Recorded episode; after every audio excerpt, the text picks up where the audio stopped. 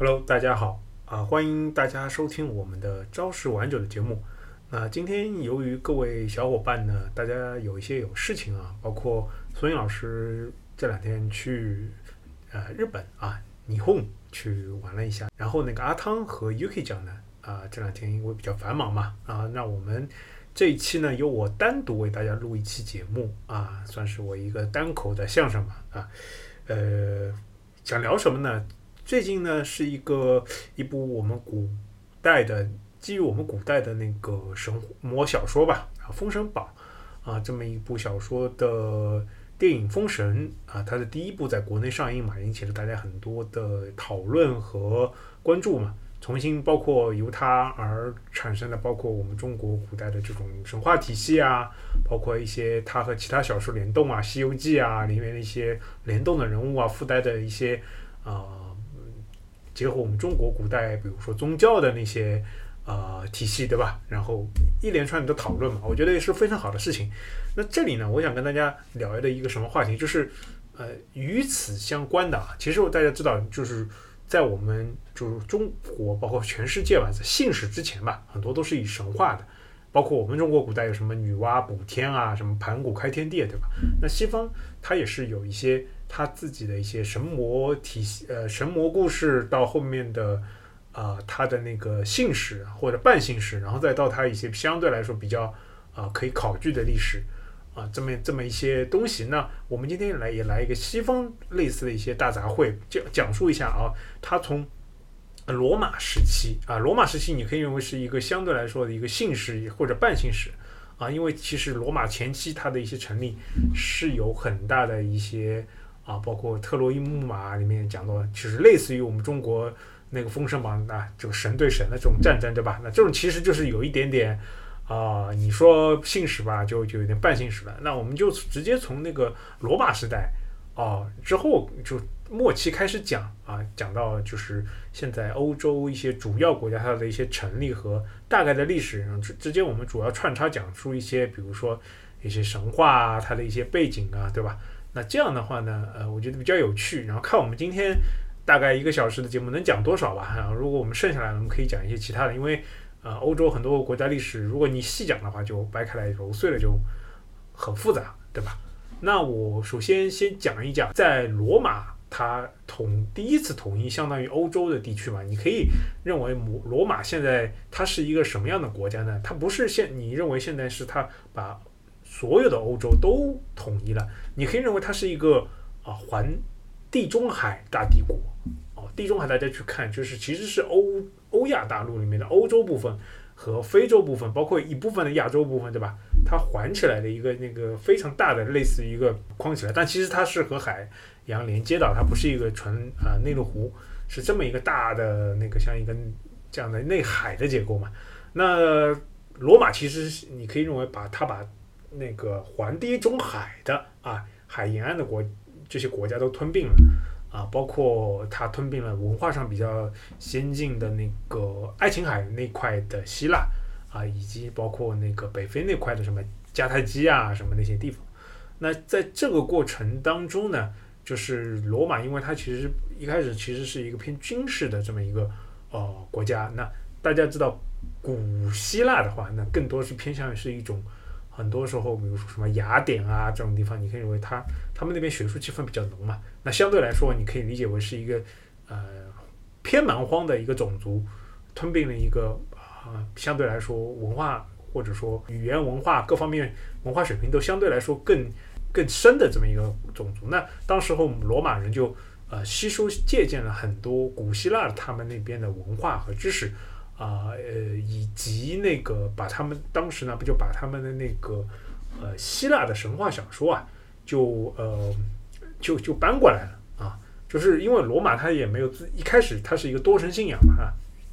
啊，就是和那个希腊的那个多神信仰并不一样。但他那个吞并了希腊之后呢，他在自基于希腊的这个神话故事上，他改了改吧啊，就变成了自己的一套呃神话体系。那这个东西，大家如果想要了解呢，其实，呃，先去可以了解，就是是古希腊的它它那一套，呃，那个神话体系啊，就类似于宙生的呃宙斯的云乱史是吧？嗯，就你简单概括啊，就是宙斯他们一家的呃，宙斯的云乱史和他宙斯和他的三兄弟的那些呃恩怨情仇吧，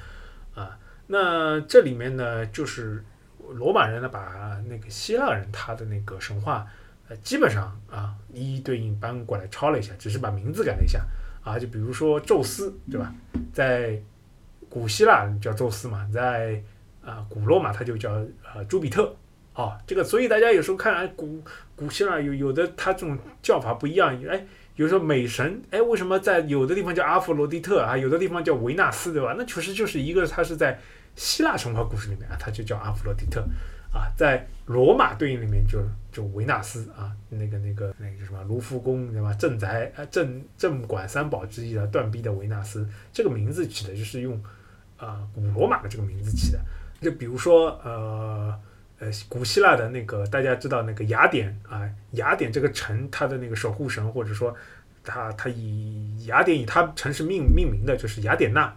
啊，它在那个古罗马里面就叫做密涅瓦啊，冥王啊，就圣斗士大家看过吗？哈迪斯对吧？冥王哈迪斯，他在那个呃古罗马里面就叫普罗托啊，你看普罗托其实就是什么我们九大行星啊这种星呃都会以这种这种。啊，罗马这种神的名字来啊命名的啊，大家这个的话，大家可能对罗古希腊的神话体系相对来说还是有点了解吧。大家可以认为古罗马呢，它就是啊，基本上就是啊换了个换了个人名啊，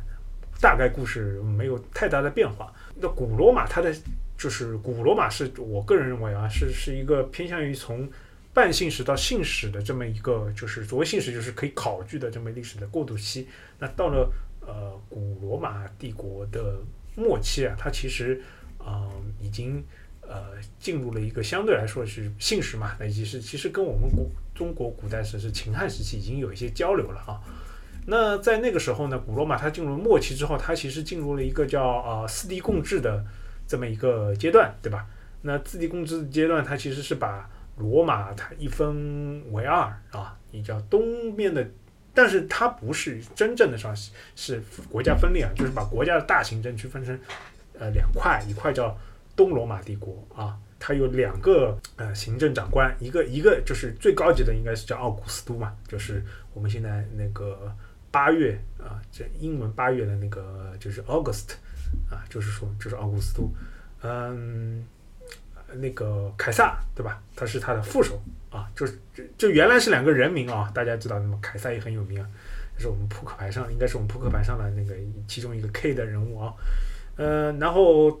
他的他的亲戚吧啊，他应该是他的义子啊，那奥古斯都后来又统一罗马，所以说这个皇帝的名字啊又变成了那个最高行政长官啊，那对对应的东罗东罗马帝国啊那边，那西罗马帝国的他的。呃，就是行政的所谓的首府吧，就是在啊罗马啊罗马城啊。那东罗马帝国，它的行政首府应该是在今天的那个呃土耳其的伊斯坦布尔啊，就是就长期以来吧，都是叫做君士坦丁堡啊。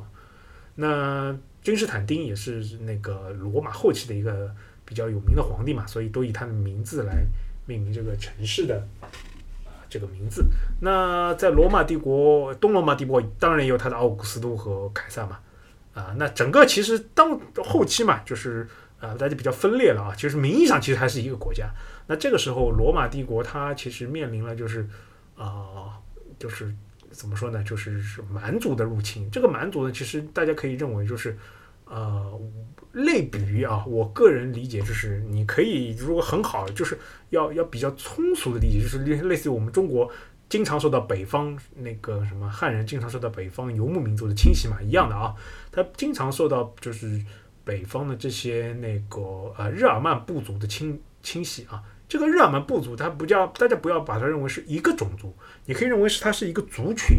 啊，它是你像古代游牧游牧部落嘛，就是它其实是就各个族群啊，就是是按照部落性质的，对吧？简而言之，你可以认为它是一个大的族群日耳曼人。那之后就是在这整个日耳曼人，就是有的时候是帮那个罗马人啊打工的，对吧？雇佣军。但是有的时候罗马人没处理好，有时候可能会有兵变。那，这个我们翻翻中国。呃历史，其实也能翻到一些类似的东西，对吧？那这个之后呢，就是罗马帝国在后期嘛，肯定是压制不不住啊、这个呃所谓的北方这个日耳曼民族的这个侵袭，所以就是它整个就是相当于这些日耳曼民族啊，就在这个民族大迁徙的这浪潮中呢，就灭了西罗马帝国啊，然后在很后面很长的时间对东罗马帝国构成了一个非常大的呃压力，但是东罗马帝国后面又呃大概存在了快一千年吧，还是接近一千年吧，嗯呃，所以说它其实是呃保留了一些以前古罗马的一些东西。哦，这个对于后来的他们所谓的文艺复兴啊什么，就都都是有一些呃关联的，估计我们今天讲不到那边啊。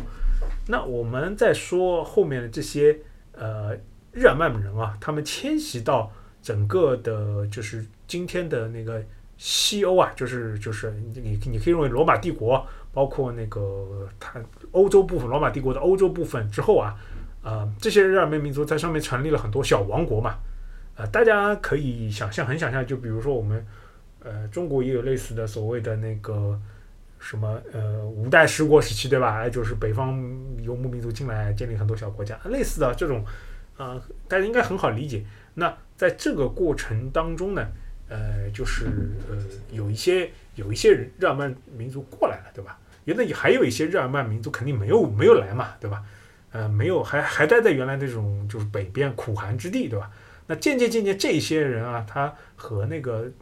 更北方的那些居住在那个所谓现今天的那个北欧那几个国家，斯堪的纳维亚的，他们渐渐融合嘛，他们后来就变成称为就 Viking 的 Vikings 啊，就是维京人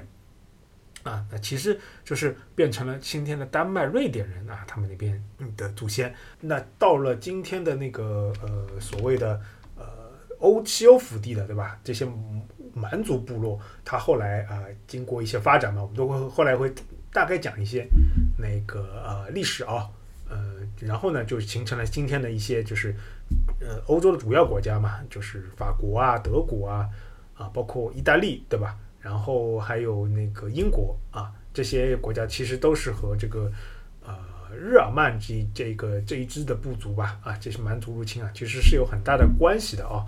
那这边就我们就呃，我们今天不纯讲历史啊，纯讲历史就没有什么特别大的意思，大家也昏昏欲睡。那我们讲就是说啊，这些呃蛮族他啊进来之后，其实对于今天一个比较大的影响，就是形成了两个比较啊大的这个语系啊。那我们知道，其实古罗马啊，古罗马它使用的语官方语言其实叫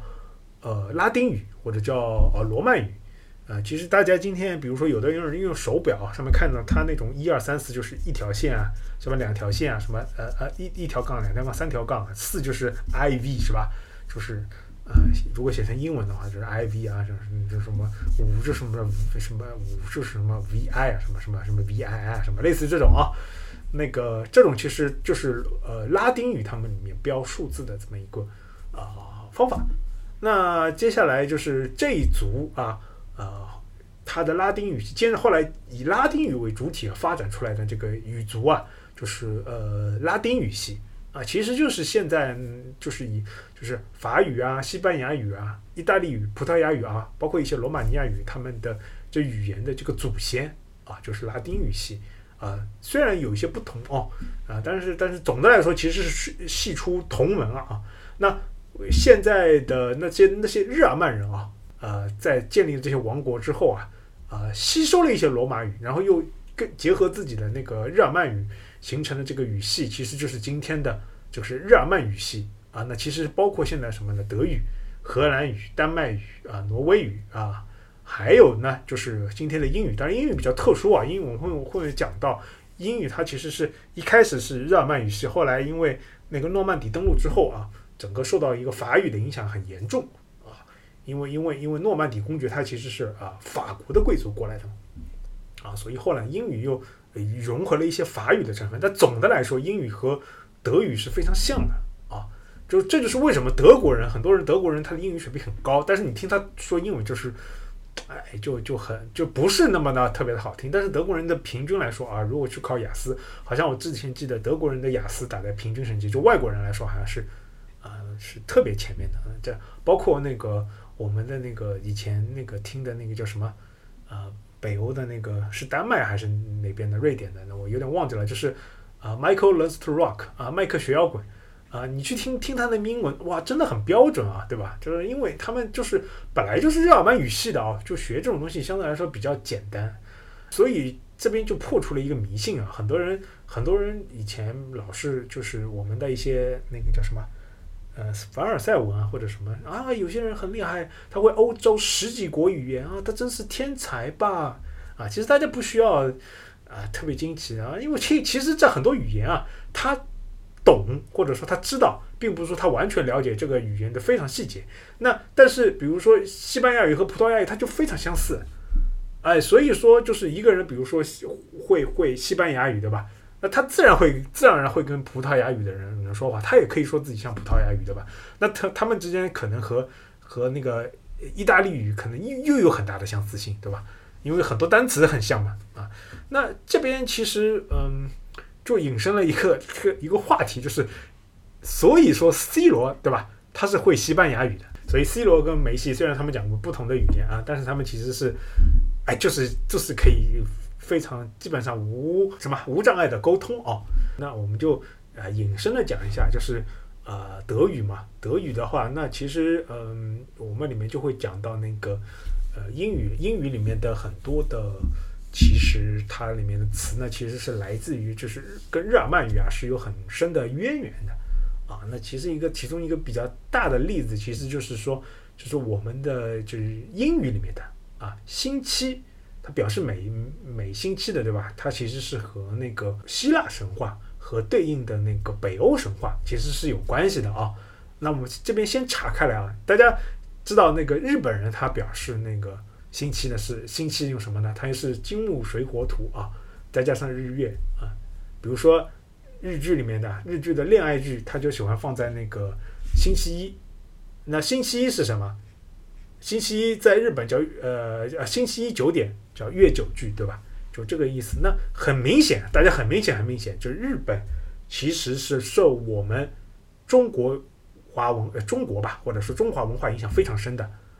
所以大家比如说去日本旅游啊，呃，只要你会英语，然后同时会中文啊，基本上啊，如果不跟日本人去做语言上的交流，你看。各大的那个牌子，然后听他们日本人说话啊，基本上能够猜猜个大概啊。你跟日本人很多里面，大多数的单词其实是，就是我们不说语法啊，很多单词其实是来自于，要不就来自于中文啊，要不就是来自于英语啊。像日本里面的啊电话啊，他们就叫电话对吧？就比如说手机叫携带电话，就是携带电话对吧？那个他们的英语，比如说他们的。啊，那个叫什么牛奶叫 milky 啊，就是 milk 嘛，对吧？就类似于他们的日电视就是呃 t e l e v i 啊，就是 television 啊。日本人因为不会发发 v 嘛，他们 v 通通发 b 的啊。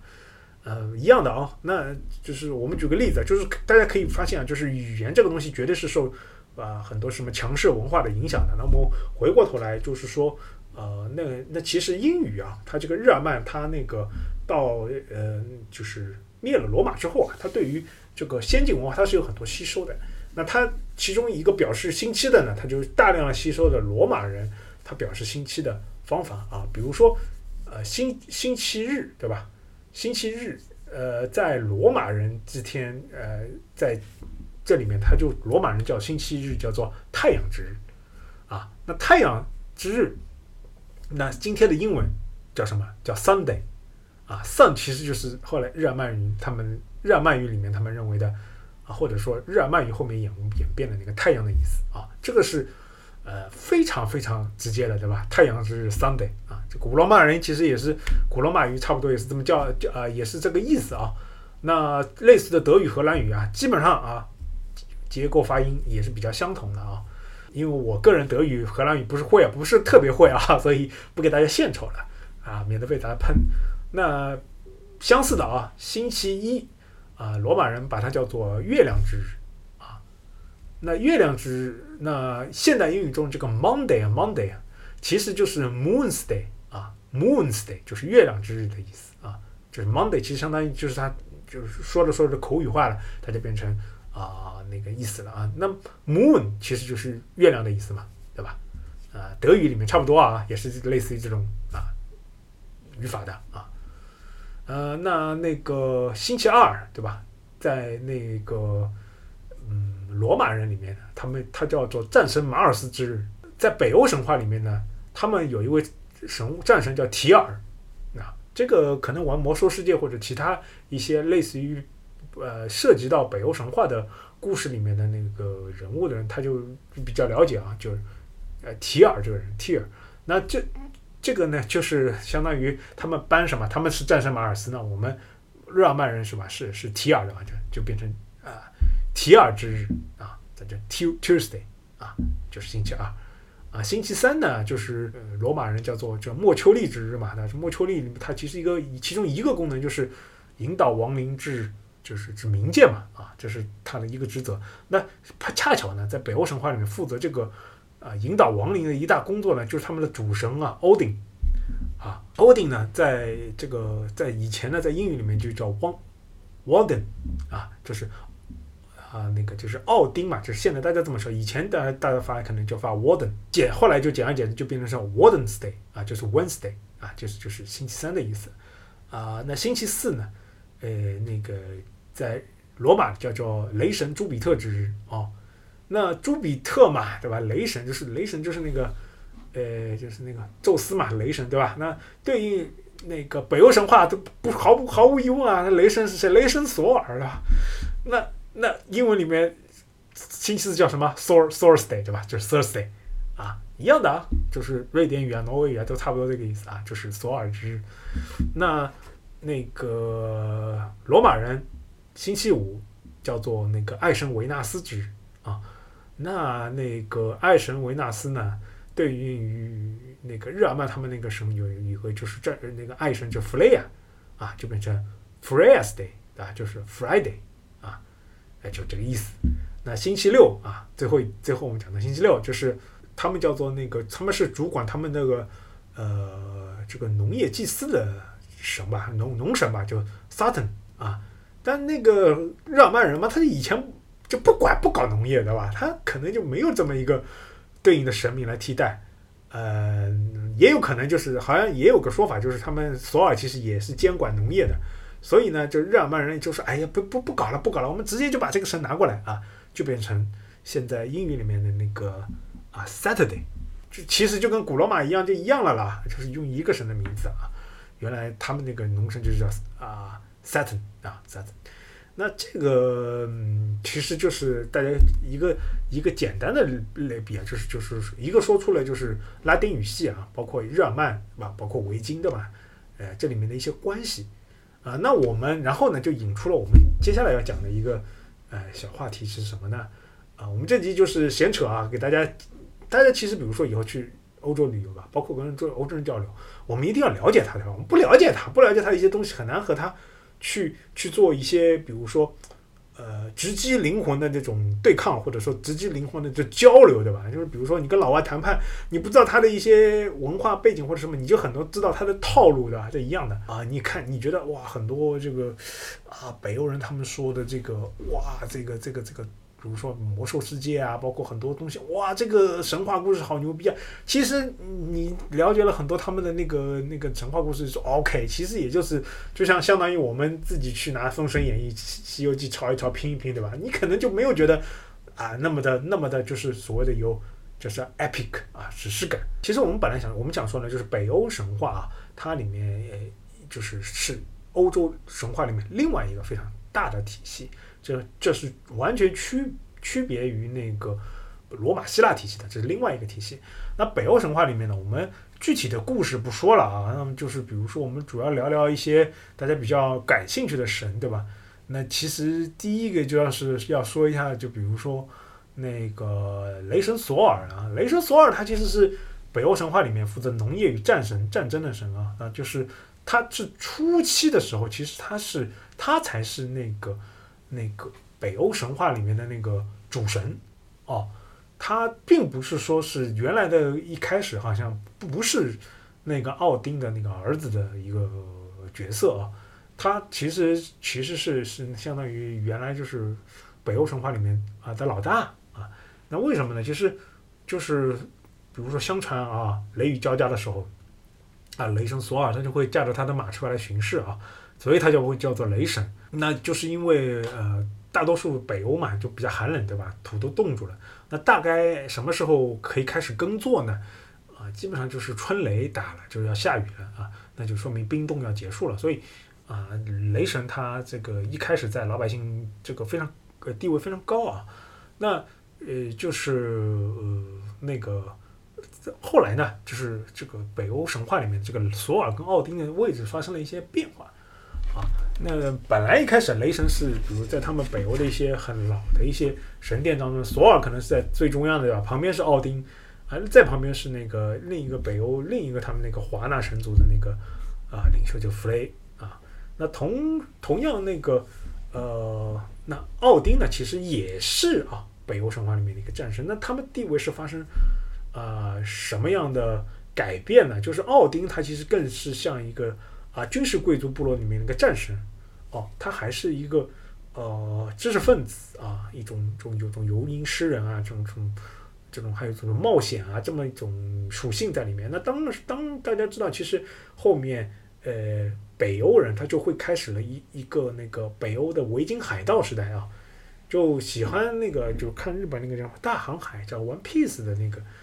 呃这小伙伴可能要知道，就是所谓的就海盗时代的吧。其实部分就借鉴了就北欧维京海盗的时代。那这个时候因为奥奥丁他这种这种啊这种游吟诗人，这加上战神啊，加上知识分子的这种属性啊，这种对吧？这海盗就喜欢什么？就是决裂啊，追求这种通过这种来进行财富的掠夺啊，冒险啊。那这样的话呢，这些对吧？写这种啊维京海盗史诗的人，那就要捧一捧自己的这种什么，这种诗歌之神啊，这种地位了嘛，就把奥丁啊放在了那个索尔的前面啊，索尔就那个就变成了那个啊什么奥丁的那个那个什么。啊，儿子了，对吧？那那虽然是这样啊，索尔还是属于一种这种整个北欧里面就非常重要、非常非常重要的那个神。那他相传就是还也是这种力大无比的形象，对吧？然后呃，甚至去就挑可以去挑战巨人族的那些啊巨人。呃，巨人的话呢，这个其实北欧神话它其实是一个来自于一个什么创世的大洪水哦。这个其实呃，我们又要回到呃，我们要闲扯闲扯出去啊。就大家可以发现啊，就很多很多神话啊，它的呃最源头啊，都是来自于一次大洪水。哦，这个的话，其实呃，就像比如说啊，就比如说我们中国对吧，有大禹治水，就是因为我们大禹治水功绩太高啊，后来他变成作为夏朝的一个夏部族的首领，然后什么后来才会有夏朝对吧？那奥丁那个。他其实是也是啊，也也后来引发了什么那些什么创世，呃，什么欧北欧的创世洪水啊，然后就搞搞掉了那个杀掉了很多什么巨人族啊，什么还是什么的，那个然后呢，剩下的一些巨人族的后裔居住在那个所谓的那个所谓的就是世界之树啊，世界之树分好几层啊，呃，其中有一层就是巨人族，呃，这个这个就是那后裔住的地方。啊，这个北欧神话还是就是经常被游戏所引用的，什么世界之树啊，什么奥丁啊，什么提尔啊，对吧？嗯，那那我们再说到那个这个呃中国对吧？大禹治水，那西方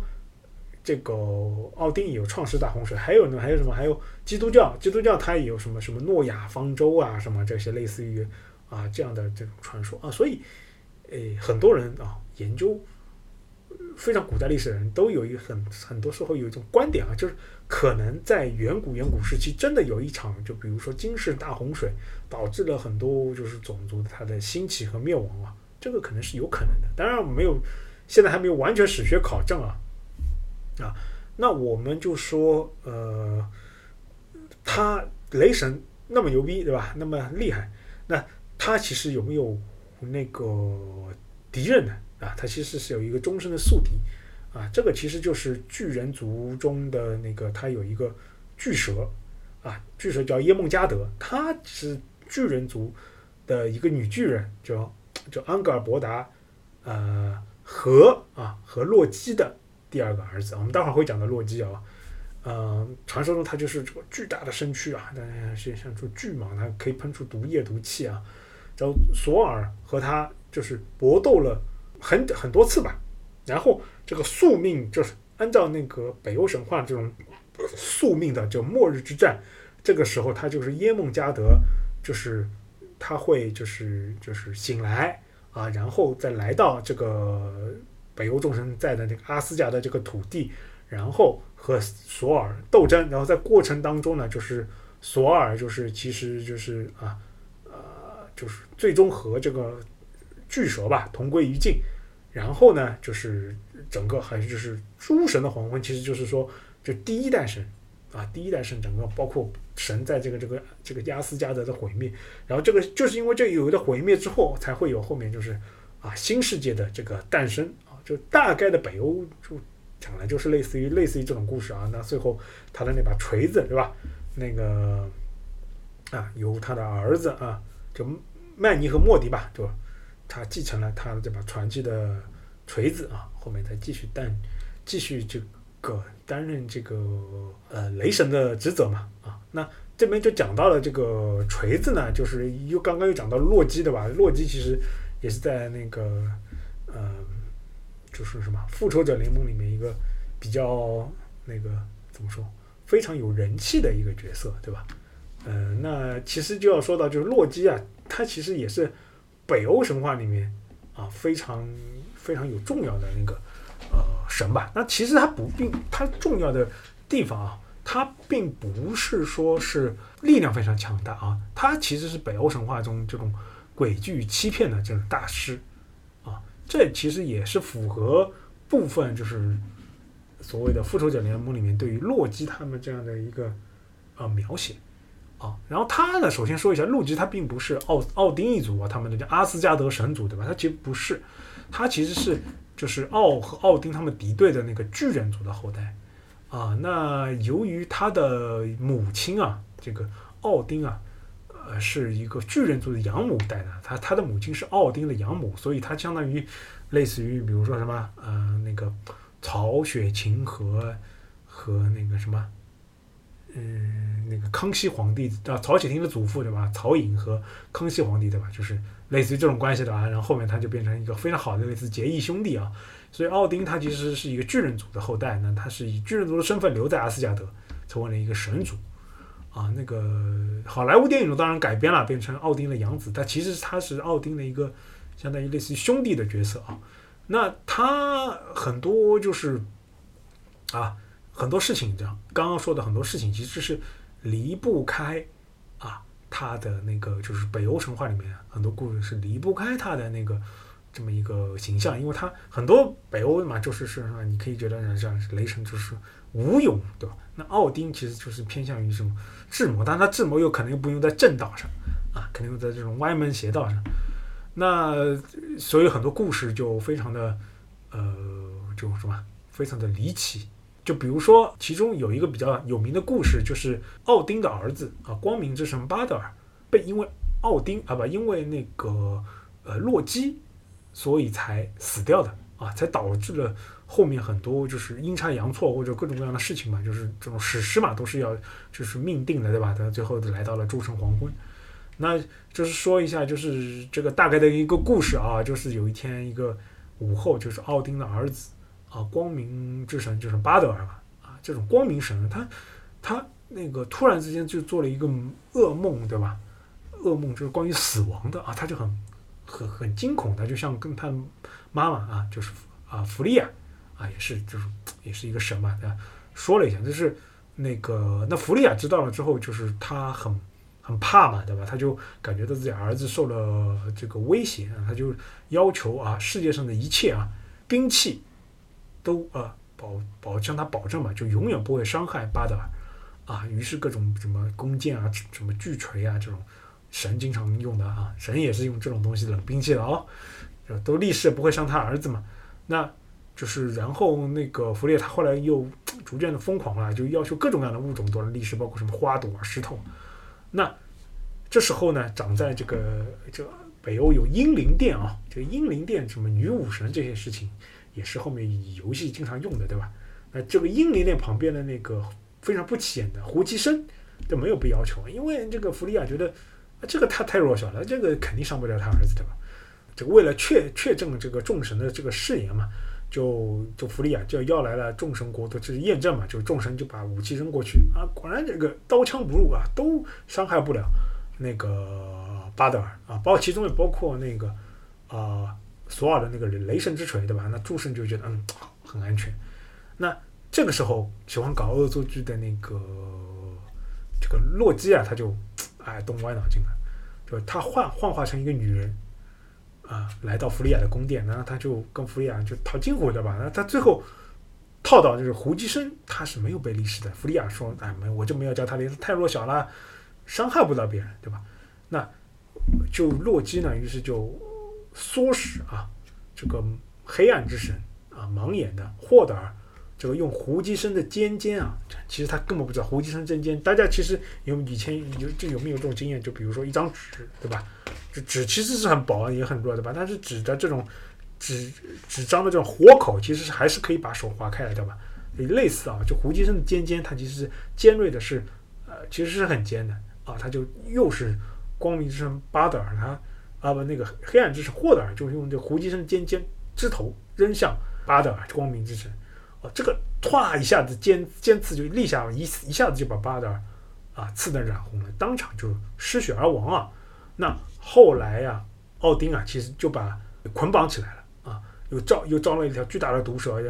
不停的就喷那个毒液来惩罚洛基啊，把洛基的儿子这个瓦利也变成了狼啊。这奥丁就后来一直被关着，关着关着，直到啊后来因为诸神的黄昏，对吧？他他再把他人家才把他那个。啊救出来啊，然然后他向奥丁复仇啊，那这个，然后他跟儿女们啊，巨人族一同进攻阿斯加德啊，最后就诸神的皇后嘛，这肯定也是上一代的神都会去灭亡的，对吧？那这个，那么又我们又讲到了这个，这是一个洛基的一个故事，那还有一个故事呢，就是就是那个索尔啊，雷神之锤啊，这个锤子啊，其实是也是跟这个洛基。有关的，哦，就比如说啊，有一天啊，这个洛基嘛，无所事事就在阿斯加德闲逛，他来到雷神家，雷神索尔家附近啊，啊，正好雷神出门办事儿了啊，雷神的这个老婆啊，啊，Sif 啊，不是啊，不是那个娜塔莉波特曼啊，这个 Sif 啊，她是啊，也是女神嘛，在自家花园门口啊，非常美丽动人啊，有一头非常飘逸的金发，闪耀的金子般的光芒啊，西服自己也觉得。啊，很引以为傲，对吧？那就在花园里面梳那头金发，这就让这这种就勾引起了洛基的这种做恶作剧的那个这个念头啊。他就在趁着西服在花园里啊休息的时候啊，他对吧？他的这个这个睡觉或者说打瞌睡啊，他洛基就幻化成一个什么，反正就嘣就把那个那个西服的那个金发剪没了。啊，西服这一醒来就发现自己一头金发没了，对吧？当场失声痛哭。那这时候罗雷神索尔回家一看，哎，回身雷神一看，这肯定是洛基干的嘛！啊，他一下子就冲到那个这个呃洛基的面前，就要把洛基大卸八块的吧？肯定是对吧？你这你敢剪我老婆的头发是吧？那个对吧？那那那那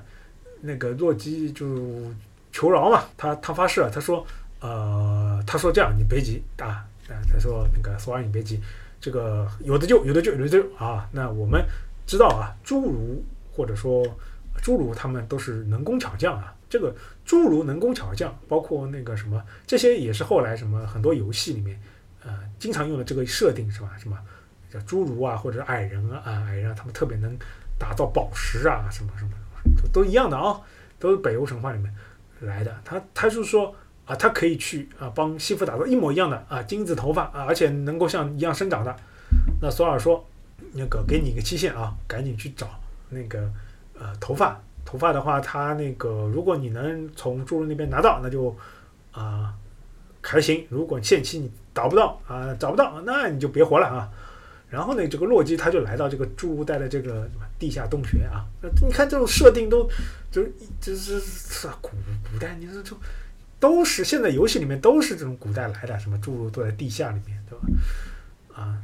然后这是侏儒里面那个他其实是，嗯，对吧？非常善于啊打造各种各样精巧的这个宝物啊。那其中里面侏儒国里面最负盛名的就是这一个老侏儒叫伊凡尔蒂啊，他的一些一众儿子们，他的他的他们都是最怎么最好嘛，对吧？呃，所以那个洛基来求帮忙啊，因为伊凡尔蒂其实他跟那个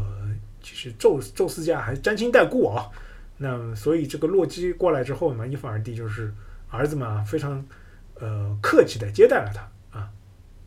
然后呢，就没有为难他，对吧？就洛基离开他们这个家族这个大作坊时候，他就啊如愿以偿了啊，拿到了一个一头那个会生长的这个这种金发，回去给对吧？给那个西服接上去。那后来呢？这个侏儒嘛，还送给了奥丁啊一柄长枪，啊，和送给那个另外一个那个弗雷啊，让他让洛基烧烧烧给那个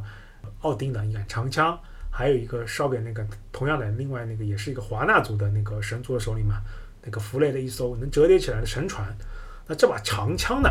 其实就是冈格尼尔。啊，其实就是奥丁手里面，后来大家很多看很多奥丁的画像啊，奥丁的那个雕像里面就拿了那个长矛啊，这个就是奥丁的这个专属兵器啊。哎，这种各种各种各种各样的游戏里面啊，奥丁呢拿的那个东西啊，其实就是洛基，也是洛基给他呃带来的啊。那那个这种那艘能折叠起来神船呢，它是其实相当于是一个就是什么是相当于是你可以认为是一个。胶囊对吧？胶囊它可以变得很小，放在袋子里面，也可以突然装得很大啊，可以把整个阿斯加德装起来。那么这个这艘船最后其实是诸神的黄昏里面，这阿斯加德众神就撑着这个船啊，与敌人进行搏斗的。那这个我们说到这个洛基啊，从这个诸如这个伊凡尔爹大作坊里面拿到了这个金子头发还两件宝物嘛，很高兴啊。那出门不远，那就碰到了伊凡尔爹的，对吧？另外一个儿子回来了，布洛克，洛基就开始吹嘘起来，他拿了这三件宝物嘛。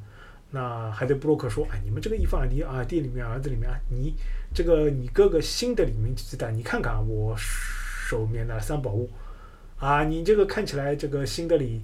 啊，再有本事也做不出比这个更牛逼的吧？啊，这个对吧？那布洛克显得就是啊很不服气啊，说如果我哥能做出来怎么样呢？啊？”那这个是吧？那洛基就说：“那那你如果这样呢，我就把你的手机啊，就把自己的手机献给这个侏儒，对吧？然后那行啊，那就这两个人就来到了他们那个哥哥这个新德里的这个石洞的作坊，说明了原原呃原委吧。那新德里二话不说啊，啊听完了这个他们打赌啊，就说行，那就这样，他就他就不慌不忙拿起一块猪皮，啪扔进这个炉中。”啊，转身走进了石房，石洞作坊里面要去敲打了，对吧？然后那个他们这种古代嘛，这种这个这种风箱啊，对吧？在这种这种是要用用火生火的嘛，就要拉动风箱，让那个那个火火旺嘛。啊，他就跟那个自己弟弟布洛克说啊，回来之前不能中断啊，只有这种这个炉火啊，熊熊燃烧啊。然后呢，这个在新德里这个一离开啊，这个就就布洛克啊就会发现一个苍蝇啊，停在他这个拉的风箱的手上，很痒。啊，他现在是想去咬或者抓的吧？但是他想到那个这个他哥的吩咐啊，就不管弄得多那个，他他那个都没有停止，对吧？这个拉风箱，很快呢，这个他哥回到了，然后就从这个炉子里面取得了一头山猪啊，这个山猪啊，全身毛都是金色的，哇靠，发的璀璨的金光啊，这个对吧？就就就就就就就神了啊，一头金猪对吧？接下来就是新的里往炉子里面扔了一块金子啊，转身。啊，走出岩洞啊，还是一样的，就是要拉动风箱啊，然后呢，继续嘱咐他的那个弟弟啊，他不断的生火。那这个时候呢，这个虽然还是那个苍蝇被咬的那个痛又痛又痒的吧，他还是坚持着啊。然后呢，这个过了一会儿，辛德利又回到了作坊里，啊，这次他从那个炉中里面取了取出了一块啊闪闪发光的那个金手镯啊。然后呢，最后一次啊，辛德利把一块生铁放到那个烈焰之中，还是一样的，对吧？那个，那洛基一看，我靠，这个其实对吧？其实之前的苍蝇都是洛基变的。那洛基一看，我靠，这个前面两个东西就不得了啊！他为了保住自己呢，变成了一个更大、更凶残的苍蝇，就停在了布洛克的眉毛上。啊，布洛克因为，哎呀，这个这个奇痒难忍啊，然后最后这个最后最后就是这个苍蝇，这个眉眼都被苍蝇咬的皮开肉绽了，对吧？他就是糊了双眼，然后就忍无可忍就擦了一下啊，就就那么停了一下，这个突然之间，这个他这个这个炉膛中的火焰就变得微弱了一下下，哈，后来又起来了，